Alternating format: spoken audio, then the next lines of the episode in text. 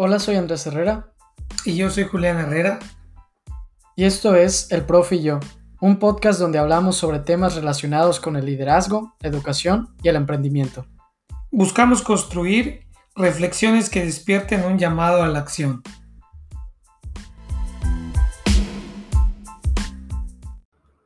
Hola a todos, bienvenidos al décimo episodio del Profe y yo. Hola, profe. Hola, Andrés.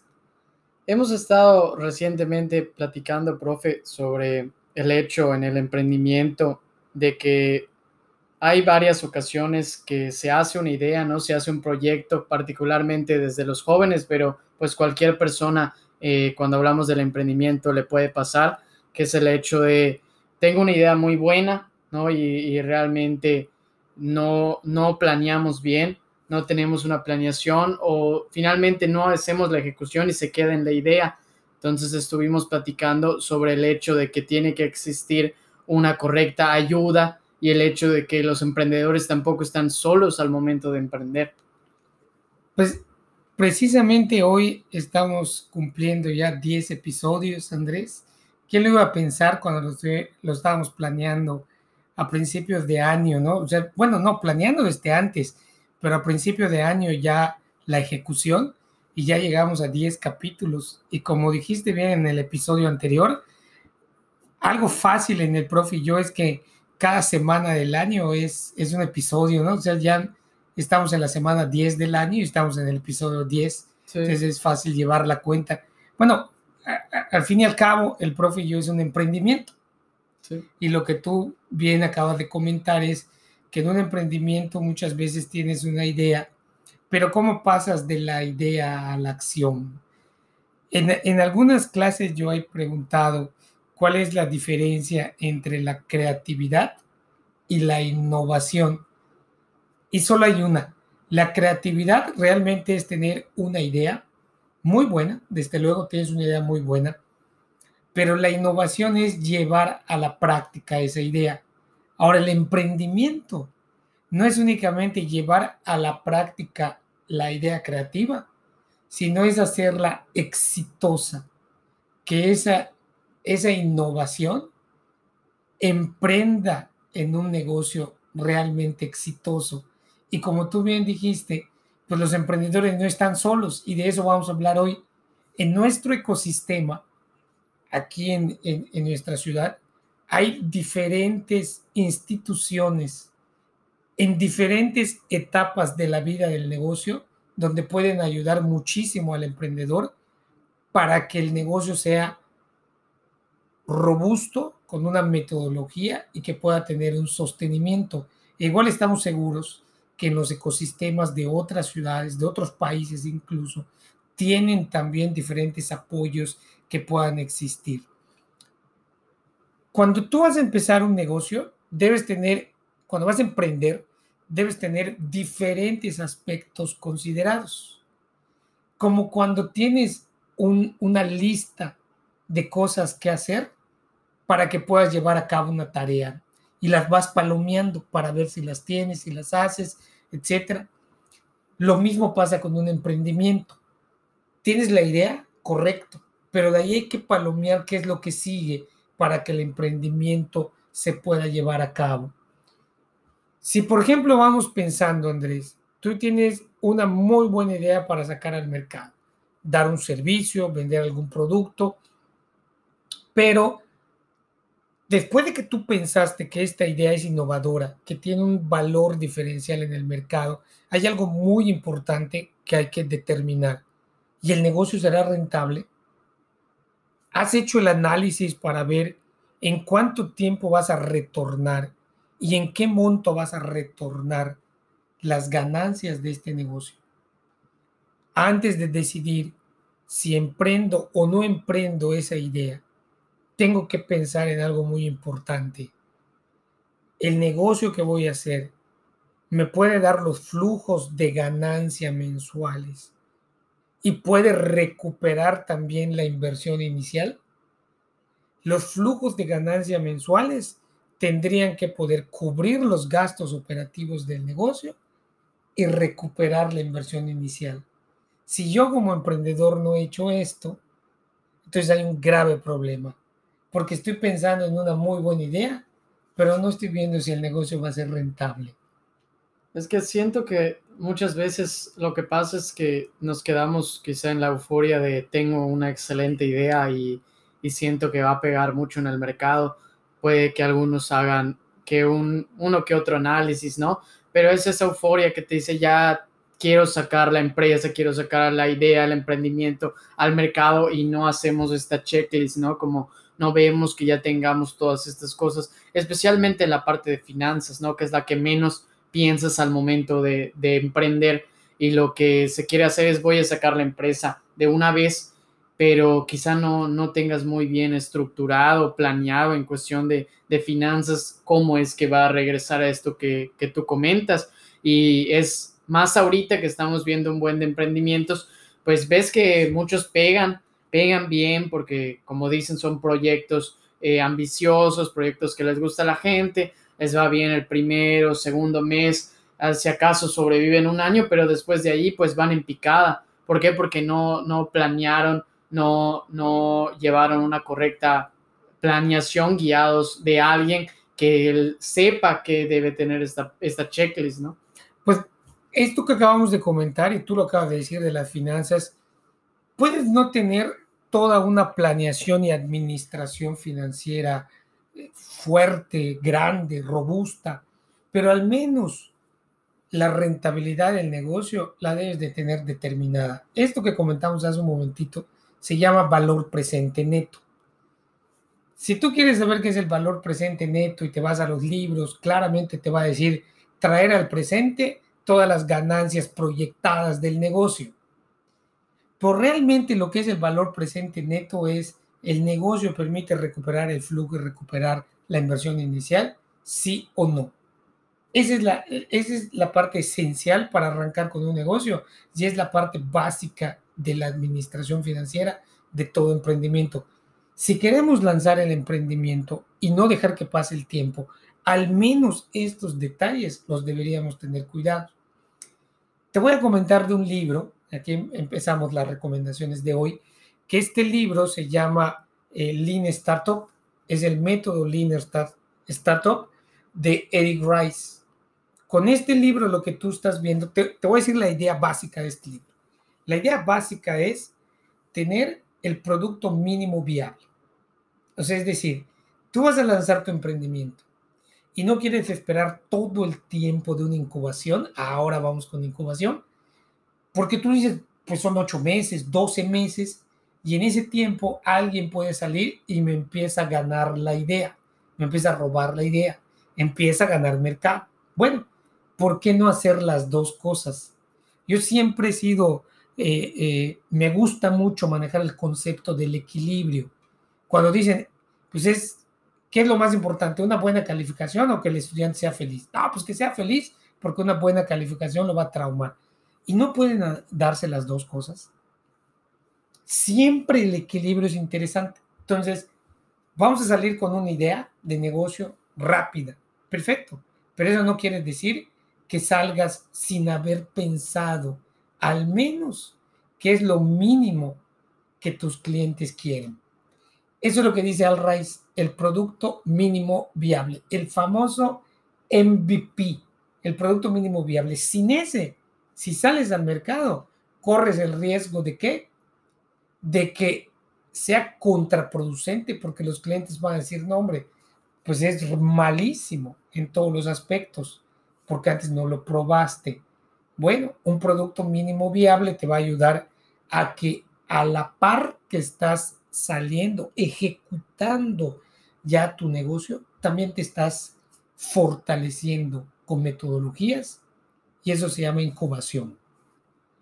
Sí, eh, quizás estos, estos métodos son los que le dan, le dan la fuerza, como realmente es un método rápido, pero no deja de ser un método, ¿no? O sea, estás, estás eh, planeando lo que vas a sacar y estás en una constante retroalimentación. Es eso de que realmente, ok, estoy saliendo al mercado, pero lo estoy haciendo eh, pensando las cosas, ¿no? Estoy realmente buscando tener una retroalimentación correcta para poder ir creciendo. Y creo lo que sucede a veces es que no conocemos este tipo de herramientas que hacer o no conocemos las checklists o todo esto.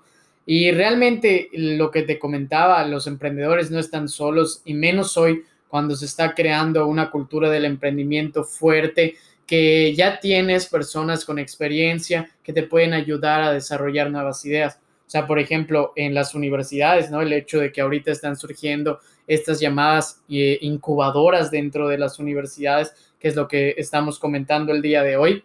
Por ejemplo, al menos dentro de mi universidad existe una que te ayuda desde el proceso de crearla hasta esto de vamos a sacarla al mercado y probar que funciona, ¿no? Es toda esta parte desde, ok, transformar la creatividad en una innovación y luego formarla dentro de, de una empresa o un proyecto. Entonces, el hecho de hacer estas cosas de la mano de alguien que tenga experiencia es algo que te va a garantizar más éxito y que no solo tengas unos buenos meses o un buen año, sino que pueda prosperar con el tiempo. ¿Qué te da una incubadora? Una incubadora te va a dar precisamente esta metodología que decíamos. Estos puntos del checklist son los puntos que tú vas a estar formando y creando en una incubación de negocios. Llevo, pues ya son casi 11 años como mentor y consejero de la aceleradora de negocios Endeavor. Y lo que me ha gustado mucho de Endeavor es que hay un checklist muy bueno, que es el ABCDEF de lo que debe tener un negocio. Entonces, si tú lo estás viendo de este lado como consejero y consultor, ¿por qué no verlo del otro lado como emprendedor? Hace dos años estuve colaborando igual con el CCMX, el Centro de Competitividad Mexicana, perteneciente a este grupo de hombres de negocios.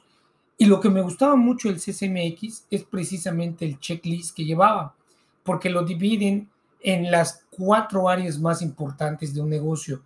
Lo que debes tener en tu área de mercado o de comercialización, lo que debes tener en tu área administrativa, lo que debes tener en el área financiera y lo que debes tener en el área técnica u operativa.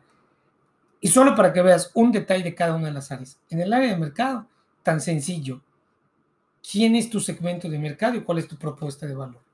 En el área administrativa, ¿cuáles son los procesos claves y esenciales que debes de tener para poder brindar bien el producto o servicio?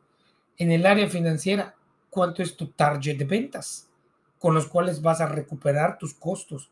¿Llevas o no un presupuesto de ingresos y egresos?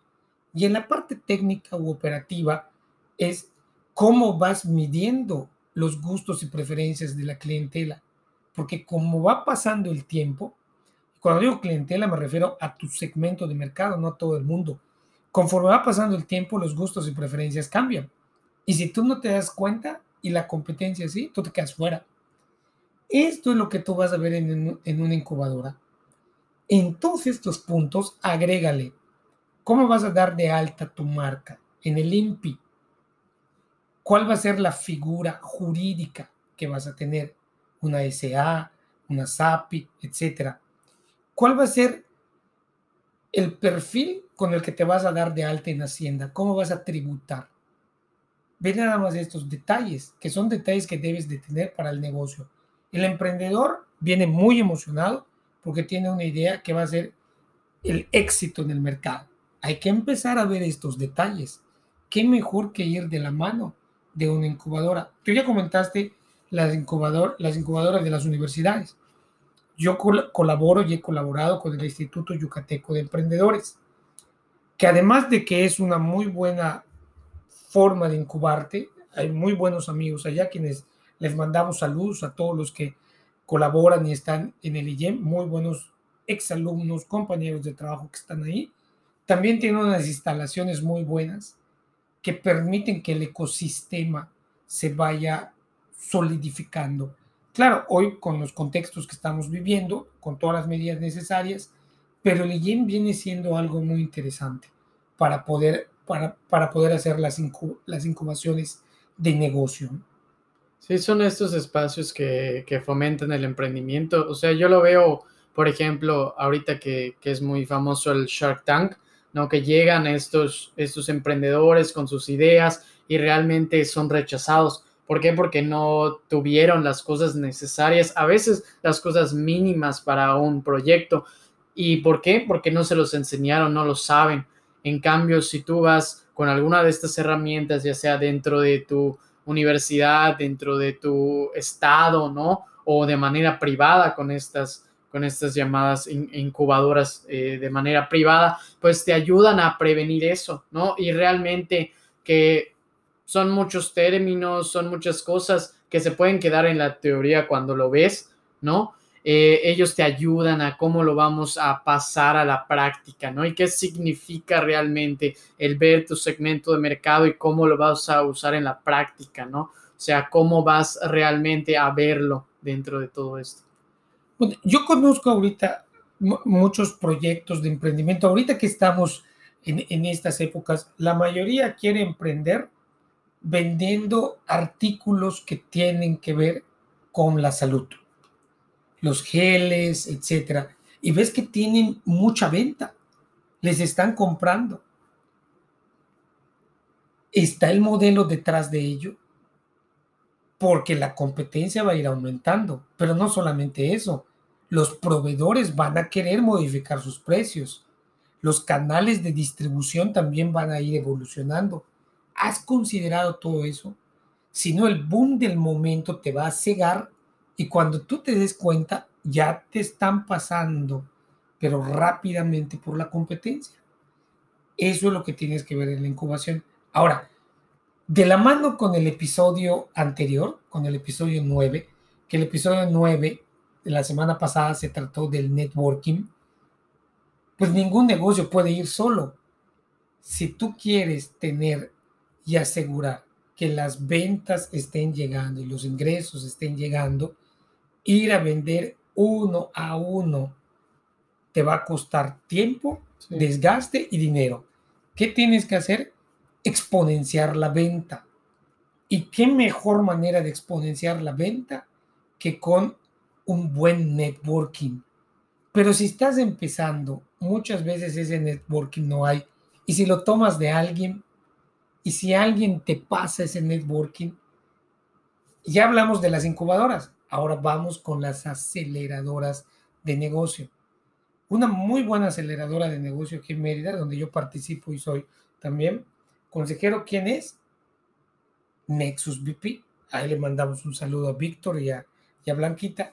¿Qué hace Nexus? Relacionarte con otros emprendedores para exponenciar también tu negocio, tu venta. Pero lo interesante es que está muy focalizado porque te van relacionando con quién? Te van relacionando con las personas, instituciones o empresas que tú necesitas en ese momento. Si es alguien jurídico, si es alguien de ventas, si es un proveedor, si es alguien que te pueda dar capital. yo como emprendedor puedo acceder. Hay ciertos requisitos. Sí, claro. Pero cuando hay un muy buen plan de negocio, Andrés, no te detienes. Y son estas maneras o estas herramientas que se pueden aprovechar, incluso ya cuando tienes el negocio, como tú dices, porque dices, bueno, ok, ya tengo la idea, ya la planeé por mi cuenta, pues ya estoy solo, ¿no? Porque ya, ya me puse encarrilado, ya estoy en el mercado, ya no hay nada que se le pueda hacer, pero realmente puedes seguir existiendo un acompañamiento, ¿no? Dentro de, tu empresa que te da una mayor seguridad, ¿no? Realmente te da una seguridad el, tener esta, esta maquinaria, esta infraestructura para poder prosperar con el tiempo, ¿no? No el decir, ok, ya me lancé y estoy solo, sino continúa, puede seguir un acompañamiento de ya pasé quizá esta etapa de incubación, ahora me voy a ir a una etapa ya de acelerar mi negocio. Cuando hay esa parte, no, porque es lo que estábamos hablando ahorita. Oye, tú tienes un, producto que pega mucho en el mercado y empiezas, oye, altísimo, con ventas muy buenas y poco a poco va bajando. Esa es la parte cuando te asustas y cuando ahí dices, oye, pues una aceleradora me puede ayudar a mantener eh, en un buen equilibrio las ventas y el desarrollo de mi negocio. Y cuando es a la inversa, cuando empiezas con las ventas bajas, bajas, bajas, bajas, y te puede ganar la desesperación o la desmoralización, igual ahí entra la aceleradora de negocio. Para hacerlo, te digo, hay ciertas reglas, hay ciertos requisitos para una aceleradora, a diferencia de una incubadora, pero es un muy buen medio para irle. Además, ¿cuánto estás dispuesto a invertirle? Que lo tienes que considerar en tus gastos operativos para que puedas tener este tipo de herramientas o contextos para que el negocio vaya creciendo.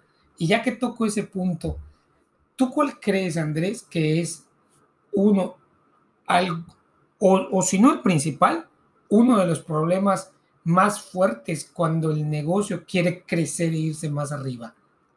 Pues creo, sin duda alguna, tendría que ser el, dinero, ¿no? o sea, ¿cómo vas, a, ¿cómo vas a conseguirlo? El capital. ¿Cómo vas a conseguir el capital? Y muchos emprendedores se topan con ese problema. ¿Cómo puedo primero emprender? Y si ya emprendí, después cómo acelerar. Y más con el hecho de que estamos hablando que las finanzas es la parte que menos se conoce, ¿no? Bueno, pues ya hablamos de incubadoras, de aceleradoras. Ahora tocaría el turno a quién? A las fondeadoras de recursos, de capital. Sí. ¿Qué es eso? O sea, existe, eh, realmente el concepto de fondeadora no existe. Lo que sí existe son fuentes de fondeo. Una muy famosa que, conocemos, pues es el, el famoso crowdfunding, que hace mucho tiempo no era una opción en el mercado. Hoy, ¿cuántas empresas de crowdfunding existen? Primero, porque es mucho más fácil acceder, porque es una plataforma. Segundo, para quien te va a dar el dinero, minimiza el riesgo al hacerlo entre varias personas. Por eso se le conoce como financiación masiva. Yo la que conozco y con la que me ha gustado siempre eh, eh, ver y estar se llama Play Business, que es una fondeadora que si tú entras a su página vas a ver cómo están todos los proyectos cargados ahí. Tú puedes invertir en ellos, pero tú como emprendedor los puedes subir para que puedas conseguir ese recurso. Antes no existía. Hace, hace pues, muchos años el único canal era la banca. Y la banca para emprendedores sabemos que está bien complicada. Entonces, esta es una muy buena fuente. La otra es el famoso inversionista ángel. Sin embargo, conseguir un inversionista ángel, un emprendedor que está saliendo al mercado, no le puede ser tan fácil, pero sí a través de una institución que puede ser una red de inversionistas ángeles.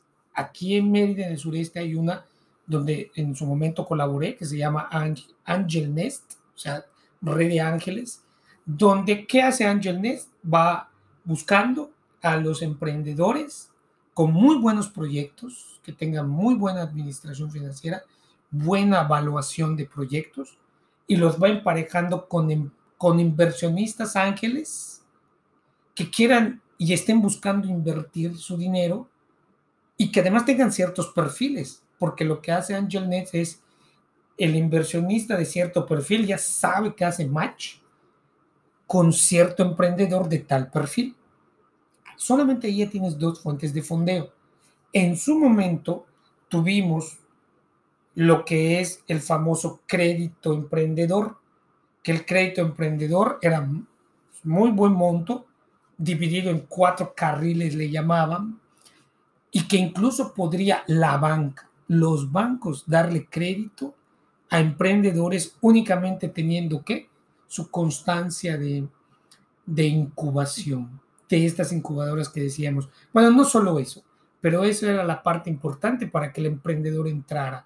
Cuando antes de ese programa, pensar que le dieran crédito a un emprendedor era un sueño, ¿no? Con eso se pudo hacer realidad. Hoy ya no hay, e, esa bolsa ya no hay, ese apoyo federal ya no hay, pero en su momento va a regresar, estamos segurísimos de eso, ¿no? Sí, son estas, estas maneras que se, tienen que, que se tienen que buscar, que se tienen que impulsar. Quizá esta última es la que menos conoce la gente, porque el hecho de pensar que alguien te va a dar dinero para tu negocio es algo que muchas personas no, no sienten que es posible, pero realmente vemos ahorita que sí lo es, ¿no? sé que hay gente dispuesta a invertir, pero como ya mencionamos, con negocios sólidos, con negocios rentables, Y para esto es como si tuvieras un camino, ¿no? O sea, tienes que hacerlo bien desde el inicio para que en este caso puedas llegar a esta etapa donde ya pues te puedan dar dinero, una inversión para poder crecer, para poder mantener tu negocio. Eh, y como hablaste al inicio, ahorita ya no hay barreras para nada, muy sencillas para que cualquier persona pueda acceder a este tipo de, de recursos. Yo igual eh, conozco la, la, aplicación de Kickstarter, ¿no? que igual es una crowdfunding y es tan sencillo como para cualquier proyecto que tú digas, oye, yo tengo, no sé, el prototipo de esto, ¿no? Y digas, necesito financiamiento, voy a hacer, eh, hilándolo un poco con, con, el Lean Startup, ¿no? Voy a hacer mi, el, el primer producto que me salga, el producto eh, mínimo viable, lo voy a sacar y, ok, eh, financiame y cuando yo lo saque te lo doy. Entonces yo, tú vas a tener los primeros prototipos de mi empresa y eso es lo que motiva a los inversionistas, ¿no? Que ellos están también ganando, consiguiendo cosas al momento. Es lo que hace más sencillo este, este ingreso, este flujo. Y digo, tú, tú tienes más experiencia con, con las, con las formas tradicionales también, que son otra manera que la gente conoce menos, pero que hay la opción para poder utilizar cuando sientes que, ya no hay nada más, pues que sepas, ya hablamos ahorita, ¿no? De incubación, aceleración y el fondeo. Y ahorita que tocas este tema del Kickstarter, que es, un, es una crowdfunding muy buena, de hecho de las primeras que existieron. Yo siempre he dicho, si tú tienes un buen proyecto, el dinero va a venir. No puede ser impedimento para un muy buen proyecto que no exista capital. ¿Cómo puedes obtener ese capital, Andrés? Teniendo un proyecto incubado porque tiene metodología. Si tú tienes la idea y hoy ya saliste a vender algo y no lo sigues creciendo con metodología, se te cierran las puertas para muchas cosas. ¿Por qué lo comento? Porque hoy estamos viviendo, lo platicábamos, ¿no? Una, una cultura de emprendimiento muy fuerte. En el capítulo 8, en el episodio 8, ¿te acuerdas que Carlos comentaba que hoy más que nunca está viendo una, un boom de emprendimientos por muchos lados? Ya hay hasta conceptos. Unos alumnos me decían los conceptos de las nenis, ¿no? que son las que venden en Internet, pero no hay modelo de negocio, solamente están vendiendo por Internet. En algún momento, alguien que solidifique la idea las va a pasar por la libre. Entonces, ¿cuál es el, detalle aquí? Que un muy buen proyecto hecho, muy bien incubado, que seguramente entrará el modelo de Lean Startup en esta incubación y otros más, Design Thinking, Blue Ocean Strategy, etcétera. Muchos de esos ¿Qué van a hacer? Mostrarte esas cuatro áreas que yo te decía en el checklist, esas cuatro áreas, mercado, finanzas, administración y en la parte técnica y operativa, bien hechas. Cuando tú muestres el retorno sobre la inversión y la tasa interna de retorno que tiene tu negocio, con un muy buen pronóstico de ventas y de egresos, seguramente el inversionista Ángel o aquel que esté invirtiendo en un crowdfunding no va a, no va a dudar en darte capital porque ya está viendo que va a tener una ganancia igual allá. Entonces, estos proyectos bien hechos tienen una mayor probabilidad de éxito. Entonces, es momento de dejar el emprendimiento empírico y pasar al emprendimiento ya más metodológico y ya más con forma. Incubación, aceleración y fondeo. Y como tú dices ahorita que hay un aumento de emprendedores, esos que tengan estas herramientas, porque obviamente no es lo mismo que tú vayas solo a tocar la puerta a que vayas con alguien que la gente confía. Entonces también es la confianza que te dan este tipo de herramientas. Hoy hay mucho aumento y tú vas a ser de esos que van a tener mayor fuerza y mayor preparación al momento de salir al mercado. Entonces realmente tú podrías ser ya ese, ese Shark Tank que tiene todo, ¿no? Que tiene todo para, para conseguir esa inversión. Entonces, yo creo que con ello hoy tenemos un llamado de, a la acción muy claro. Es si, si tienes algún emprendimiento, si piensas, es considerar el apoyo de estas herramientas, que seguiremos hablando sobre ello también en el profillo. Pues muy bien, Andrés. Yo creo que fue un tema muy interesante, pero que todavía tiene para poder seguir platicando y en los próximos capítulos tocaremos otra vez el tema de la cultura emprendedora. Por supuesto que sí. Y muchas gracias, profe, por estar el día de hoy. Ah, gracias a ti, Andrés. Muchas gracias igual.